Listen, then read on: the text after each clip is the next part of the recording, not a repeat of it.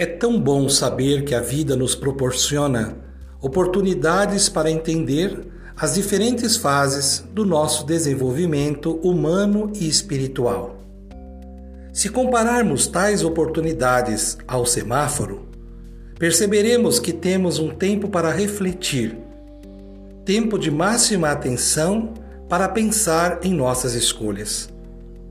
Temos um tempo para fazer paradas obrigatórias, momentos para silenciar a mente e o coração e realinhar os propósitos. Também temos um tempo para seguir em frente, romper barreiras que impedem nosso esforço de fortalecer os vínculos e estreitar os laços de vida e afeto.